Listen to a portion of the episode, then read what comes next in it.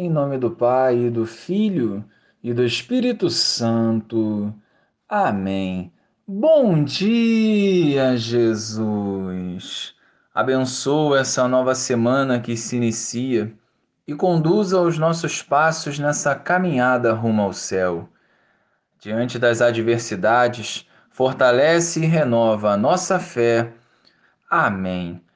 Naquele tempo, Jesus disse aos seus discípulos: é inevitável que aconteçam escândalos, mas ai daquele que produz escândalos.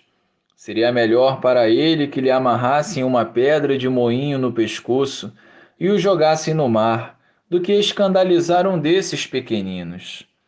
Prestai atenção: se o teu irmão pecar, repreende-o. Se ele se converter, perdoa-lhe.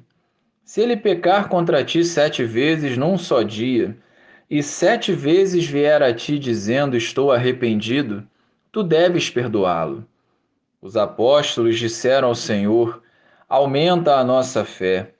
O Senhor respondeu: Se vós tivesseis fé, mesmo pequena como um grão de mostarda, poderíeis dizer a esta amoreira: Arranca-te daqui e planta-te no mar, e ela vos obedeceria.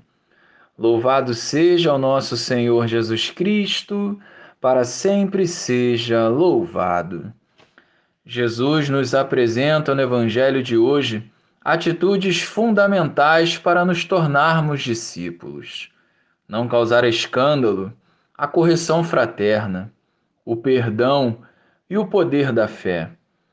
Nós só conseguiremos viver essa realidade se o amor a Deus e ao próximo nortear os nossos passos.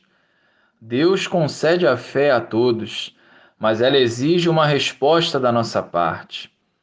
Portanto, não basta dizermos que temos fé e no coração duvidar.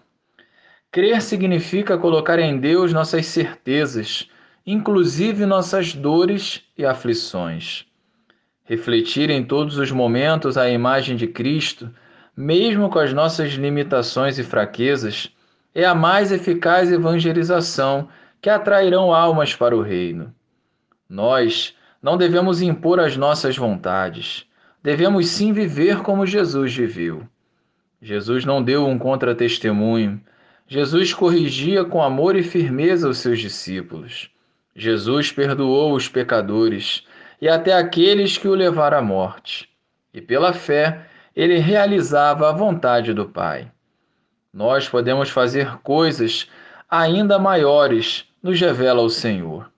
Portanto, sejamos santos. Glória ao Pai, ao Filho e ao Espírito Santo, como era no princípio, agora e sempre. Amém.